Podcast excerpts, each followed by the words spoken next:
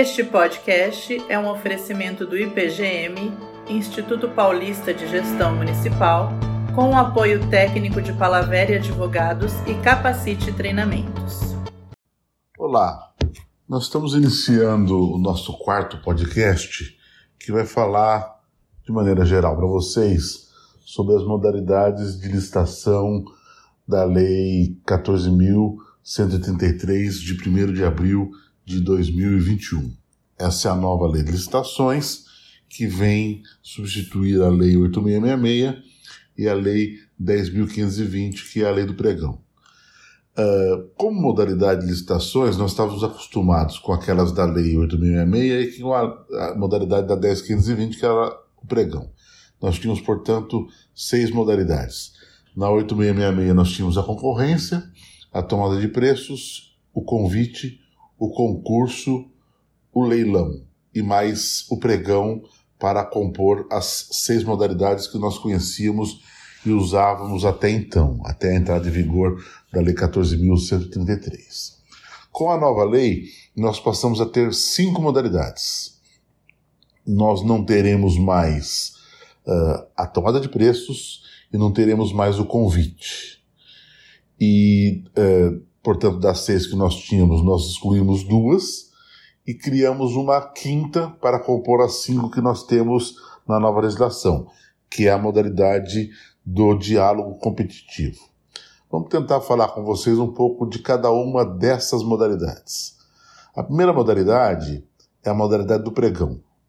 É, todas elas estão definidas e previstas enquanto modalidade na Lei 14.133, no artigo 28 da lei é, que nós estamos conversando. O pregão ele está previsto no artigo 28.1, é, sendo definido lá no artigo 6 da lei é, específica, da lei 14.133, é, no, no, artigo 6 inciso 51. É, basicamente, ele mantém a mesma roupagem em termos de definição de objeto é, da que nós temos na lei 10.520. Na verdade, todas as modalidades da 14.133 passam a ser utilizadas a partir do objeto. Não existe mais utilização de modalidade em função uh, do valor estimado da contratação. Na 8666, se vocês se lembrarem, concorrência, tomada de preços e convite, nos, condições gerais, eram definidas enquanto utilização em função do valor estimado da futura contratação. Aqui não. Aqui a definição é pelo objeto. E o pregão é a modalidade obrigatória para a compras de bens e contratação de serviços comuns. É, bens e serviços comuns também está definido lá no artigo 6 é, e vem definido muito semelhantemente à definição que nós tínhamos até então da Lei 10.520 do parágrafo, primeiro do artigo, parágrafo único do artigo 1 Bens e serviços comuns são aqueles é, bens cujos padrões de desempenho e qualidade objetivamente puderem ser definidos no edital uh, por especificações usuais de mercado. Então, o pregão, basicamente, é uma modalidade de licitação que vai ser utilizada para compras de bens e serviços comuns, que vai servir para esse tipo de bens que nós definimos e para esse tipo de serviços, aqueles cujas condições de qualidade e desempenho puderem ser uh, definidas de forma objetiva pelo edital e forem especificações usuais de mercado, ele vai poder ser utilizado também para serviços de engenharia comuns, porque assim o artigo 6 inciso 21, letra A, vai autorizar. Ele não vai poder ser utilizado para serviços técnicos especializados, porque para esse tipo de serviços técnicos especializados nós usaremos a concorrência ou, eventualmente, a inexigibilidade de licitação não poderá ser utilizado para obras e nem para serviços de engenharia em especial. Então, se o serviço fugir do padrão, do padrão de comum, e se o bem fugir do padrão de comum, eu não faço mais o pregão. Outra situação importante de nós verificarmos em relação ao pregão. Ele vai seguir um rito que é o rito comum da lei. Rito esse que está estabelecido lá no artigo 17. é um rito de procedimento é, tradicional com a mesma sistemática que nós fazemos no pregão hoje, ou seja, com a inversão das etapas. Primeiro eu farei o julgamento, depois analisarei a habilitação. Na verdade, nós vamos verificar que as modalidades todas passam a ser feitas dessa forma, para que exista primeiro a fase de habilitação e depois a fase de julgamento eh, da proposta comercial, vai ter que haver a, a inversão específica e autorizada no edital. Então, quanto ao pregão, era isso. A concorrência, vocês vão perceber que ela acaba ficando muito próxima ao pregão. Se antes nós usávamos a concorrência para objetos de grande vulto, para objetos de maior valor, porque nós tínhamos a tomada de preços para objetos intermediários, de valor intermediário, e o convite para objetos de pequeno valor, de valor menor, hoje nós não temos mais essas outras modalidades. Nós eliminamos, como dissemos no começo, a modalidade de tomada de preços e a modalidade do convite. Nós ficamos apenas com o pregão e com a concorrência, como sendo modalidades para o dia a dia. Vou dizer isso porque depois nós falaremos um pouco sobre concurso, leilão e uh, diálogo competitivo, que são as outras três modalidades que a Lei 14.133 nos uh, apresenta. A concorrência uh, ela vai trabalhar naqueles objetos em que eu não puder trabalhar o pregão. Então, se eu posso trabalhar o pregão e ele é obrigatório para bens e serviços comuns, eu tenho que a concorrência é a licitação, é a modalidade de licitação feita para bens e serviços especiais. Então, nós vamos encontrar a, a sua previsão lá no artigo 28, inciso 2, que é o artigo que traz a previsão de todas as modalidades. Nós vamos encontrar a definição de concorrência no artigo 6, inciso 38, e nós vamos verificar uh, o que são bens e serviços especiais, ou seja, os objetos básicos fora de obras, é óbvio nós vamos falar também na sequência, os objetos básicos de bens e serviços que eles que eu uso a concorrência, lá no artigo 6 inciso 14. Uso concorrência também para obras, tal como definida no artigo 6 inciso 12. Uso também eh, a concorrência para serviços de engenharia, tal como definido no artigo 6 inciso uh, 21. Aqui, uma peculiaridade. Uh, se nós falamos para vocês, como falamos minutos atrás, que eu faço pregão e posso utilizar o pregão para bens e serviços comuns e posso utilizar o, o pregão para serviços de engenharia comuns, Uh, aqui eu posso usar a concorrência para bens e serviços de engenharia uh, especiais e para bens e serviços de engenharia uh, comuns também. Então, nos, nos, serviços de engenharia comuns, eu posso usar tanto concorrência quanto pregão. Aí ficará a critério da administração. Como que eu faço o julgamento da concorrência? Eu faço o julgamento da concorrência por vários, vários critérios. É, posso fazer pelo menor preço, que também é o critério básico de uh, julgamento do pregão, porque é assim que estabelece o artigo 33, inciso 1. Posso fazer uh, o julgamento da, da concorrência pelo maior desconto, que também é outro critério de julgamento uh, básico para o pregão. Eh, que está previsto no artigo 33, inciso 2. Então, esses dois critérios básicos serão aqueles que mais serão utilizados: julgamento pelo menor preço e julgamento pelo maior desconto. Por quê? Porque são os critérios mais fáceis de promover o julgamento.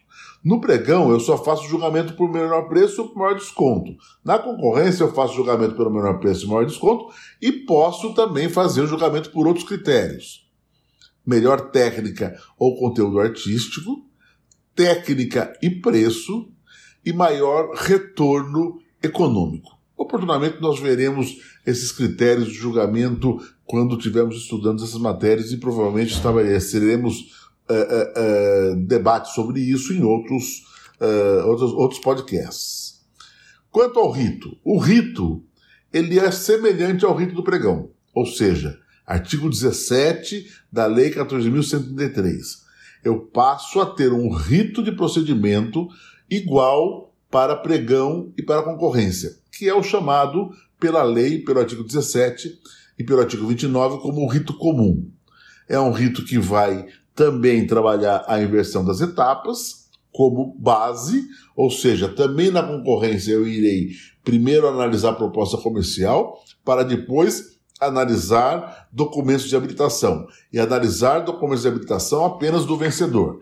Se eventualmente eu quiser inverter essa sistemática, a inversão será a, a exceção e terá que ser prevista uh, expressamente pelo edital e justificada. É isso que eu tenho então uh, de pregão e de concorrência, as duas principais e básicas modalidades da Lei 14.133. Resumo: são muito semelhantes, têm um ritmo muito semelhante. O que vai diferenciar uma da outra é o objeto, não é mais o valor. Será o objeto. Para uma, o pregão, bens e serviços comuns e serviços de engenharia comuns. Para outra, o que sobrar disso, bens e serviços especiais, obras, serviços de engenharia comuns e especiais. Vai mudar um pouco a possibilidade de critério de julgamento, em decorrência dessa própria sistemática. Se eu estou julgando um bem ou um serviço comum, não faz sentido eu agregar julgamento técnico ou de técnica e preço. Uh, ao passo que se eu estiver julgando um, um bem e serviço especial, talvez possa agregar esse tipo de critério uh, no momento do julgamento. Mas, basicamente, uh, para a ironia do destino, o que nós temos, aquilo que era a água e vinho, que era a total diferença, que eram os extremos dos procedimentos, passam a ser um procedimento e, e, e ter uma, uma, uma, igualdade, uma semelhança muito grande no que diz respeito ao dia a dia do processo licitatório.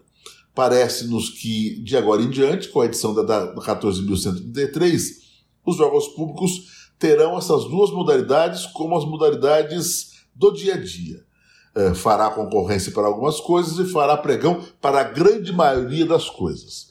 Além dessas duas modalidades, que poderíamos chamar de modalidades é, básicas, que são as modalidades do dia a dia, nós vamos ter, ainda na Lei é, 14.133, também no seu artigo 28, mais três modalidades previstas, que vamos rapidamente passar por elas, tendo em vista a necessidade do conhecimento.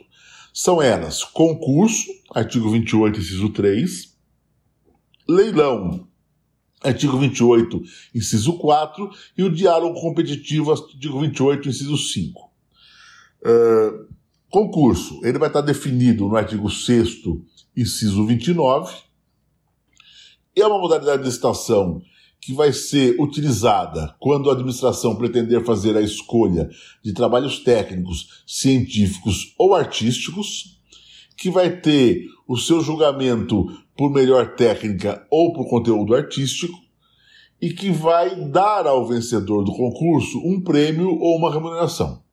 Então eu selecionarei um trabalho técnico, um trabalho científico, um trabalho artístico. O vencedor recebe um prêmio ou recebe uma, uma remuneração. O edital, basicamente, é que vai estabelecer as regras. O artigo 30 joga para o edital o poder de estabelecimento de regras. Condições de realização, condições de estabelecimento de prêmio e remuneração, qualificações exigidas dos participantes, diretrizes e formas para a apresentação dos trabalhos e assim por diante. E o parágrafo único do artigo 30 eh, vai estabelecer algumas obrigações ao vencedor uh, especialmente dizer que ele vai ter que autorizar expressamente uh, a execução do objeto, fruto daquele, uh, daquela seleção. Então vamos imaginar que eu selecione uma obra artística. depois eu tenho que fazer a sua execução e assim por diante para poder ter o, o sentido e, e, e, satisfazer a necessidade do público. Então o, o vencedor vai ter que especialmente autorizar quando esse vencedor também é, fizer projetos, ele vai ter que ceder de forma expressa os direitos patrimoniais referentes ao projeto. Leilão, a outra modalidade prevista também já é algo mais ou menos conhecido da gente. Artigo 28, inciso 4, é lá que está previsto o leilão. E está definido no artigo 6, eh, inciso 40. Uh, o que, que ele vai nos dizer? Basicamente. Ele vai dizer que o, que o pregão vai servir para alienação de bens imóveis, alienação de bens móveis inservíveis ou apreendidos e vai ser feito o julgamento pelo maior lance. Uh, o artigo 31 vai nos estabelecer que o edital vai fixar algumas regras. E vai dizer mais que um regulamento vai dispor sobre o procedimento operacional. Então, eu vou ter que ter um regulamento, o meu município, no caso, vai ter que ter um regulamento para estabelecer regras sobre o leilão. O leilão vai poder ser acometido a um servidor público designado ou a um leiloeiro oficial. Esse leiloeiro oficial ele tem um critério específico na lei para a sua seleção. Uh, ele vai poder ser selecionado ou por credenciamento ou por pregão. Uh, e aí, no caso, será julgado por maior desconto da comissão. Então, eu vou dizer qual vai ser a comissão estabelecida, quem der o maior desconto vai vencer aquele pregão. E, como disse, o edital vai estabelecer as principais regras, as principais uh, características da modalidade. Uh, a última modalidade que nós temos na lei 14.133 diz respeito ao, a, ao diálogo competitivo. O diálogo competitivo é uma modalidade nova, que basicamente nós não vamos conseguir esgotar a conversa sobre ele é, numa, num podcast como esse. Nós iremos depois, certamente, fazer um novo podcast específico para ele. Aqui vou passar a vocês apenas umas características básicas da modalidade para que nós possamos uh, uh, ter ideia do que significa essa situação, do que é essa situação do diálogo competitivo. Ele tem, segundo os estudiosos da matéria, uma origem no ordenamento jurídico europeu. E ele cria um mecanismo para que nós possamos facilitar a relação entre o particular e uh, a administração pública. Basicamente, ele vai fazer o seguinte: ele vai, uh, ele está previsto lá no artigo 28, inciso 5 da Lei 14.133 e definido uh, pelo artigo 6, inciso 42. ele vai servir para obras, serviços e compras, em que uh, a administração entenda necessário realizar um diálogo, e aí o seu nome, com os licitantes, para que ele possa, uh, a administração possa desenvolver uma alternativa ou alternativas capazes de atender a necessidade que a administração tem. Uh, para que esses licitantes que forem previamente selecionados possam apresentar suas propostas. Não é para qualquer objeto que eu vou poder uh, uh, estabelecer ou fazer a, a modalidade do diário competitivo. Lá no artigo 32, nós vamos encontrar restrições para a contratação. Mas eu acho que não é o momento e o espaço, porque a ideia é que a gente conclua isso em alguns minutos, para uh, uh, estabelecer uh, minúcias sobre isso. Isso em outro momento oportuno faremos isso. Mas basicamente tenham em mente o seguinte. Quando eu não sei bem o que eu quero, ou quando tem algo envolvido com uma inovação tecnológica, técnica uh, muito grande, eu abro um processo preliminar onde eu apresento para a coletividade, para os interessados, em um edital as minhas necessidades e as minhas exigências. E eu fixo ali os critérios de seleção. Eu vou dar uh, um prazo, que está lá na lei, que são 25 dias úteis para que os interessados se manifestem. Esses interessados, então, é que trarão as soluções que eles entendem as mais adequadas. E eu, a partir de um processo uh, uh, de diálogo, a, a partir de um, de um, processo seletivo bastante eh, livre, bastante eh, eh, aberto, público, é lógico, com reuniões públicas gravadas e registradas em ata, eu vou promover um diálogo com esses interessados. Eu vou fazer a seleção da solução que vai atender às necessidades. Com isso, eu uh, vou chegar a um modelo que eu quero. E aí eu vou publicar um edital para que esse modelo seja licitado. Aí eu tenho já a definição do modelo, vou abrir uh, uh, um prazo não inferior a 60 dias úteis para os interessados trazerem suas propostas. E aí eu vou promover o julgamento da licitação propriamente dito. É isso que vai acontecer basicamente no diário competitivo, sobre o qual também voltaremos uh, mais oportunamente. Então são essas as nossas cinco modalidades. São elas o pregão, a concorrência, o concurso, o leilão e o diário competitivo. Até o nosso próximo podcast. Ficamos por aqui. Até o próximo podcast. Para ouvir outros episódios, acesse novalicitaçãomunicipal.com.br.